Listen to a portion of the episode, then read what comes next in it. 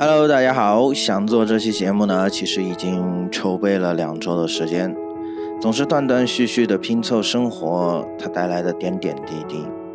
而最近听到了一首来自于林俊杰的关键字，让我再一次的提笔写下了这期节目的最终篇。大概是上周有看到白岩松有说过这样一段话：谈恋爱一定是欣赏对方的优点，但是。完美的婚姻是接受对方的缺点。我们常常可以听到母亲向我们诉说自己年轻时候婚姻是多么的不自由，然后受到了父母的包办。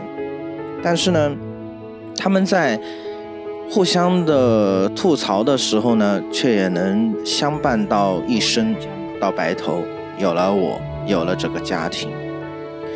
这似乎就如上面那段话一样，虽然我知道了你的缺点，但是心中依然还有你。父辈的婚姻，父母包办，却能长久相处；我们的婚姻，自由恋爱，却是道路坎坷。我不知道我该怪这个社会太过匆匆，还是人生太过匆匆。总是感觉这个急匆匆的社会带给我们的似乎都是急匆匆的爱情，来的时候让人猝不及防，走的时候却又无可奈何。我的感情生活虽然不太丰富，可是我对爱情依旧认为是一个美好而又向往的。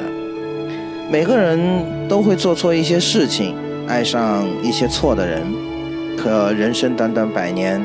时光的轮盘也只会不断往前，总有人在感情中受挫，认为时光它是可以治愈一切，实则不然，时光只会治愈那些愿意好起来的人。发生过的事情，就像已经在唱片机上深深刻下了一道轨迹，你可以再次去读取它，却无法抹去它的存在。所以，解答了婚姻中最重要的因素——爱情之后，婚姻渐渐也变得明朗一些。我依然认为，婚姻或多或少必然是因为爱情。我看过太多关于婚姻的说辞，有的人说结婚一定是两个人比自己一个人快乐，也有人说结婚是孝顺，不孝有三，无后为大，还有人说。我已经到了这个年纪了，是该找个人结婚了。而我，想对我未来的那位说：感谢与你相遇，未来我会包容你的缺点，放大你的优点，并无条件的相信你，偏袒你，支持你。所以，爱一个人就是爱他的全部吗？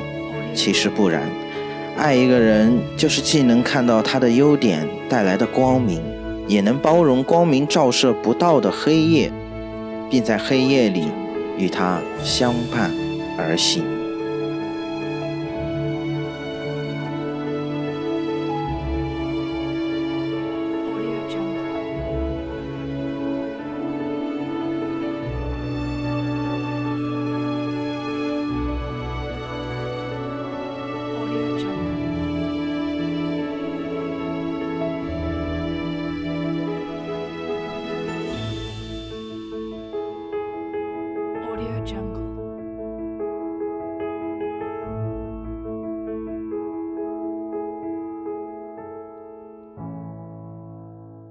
Audio Jungle.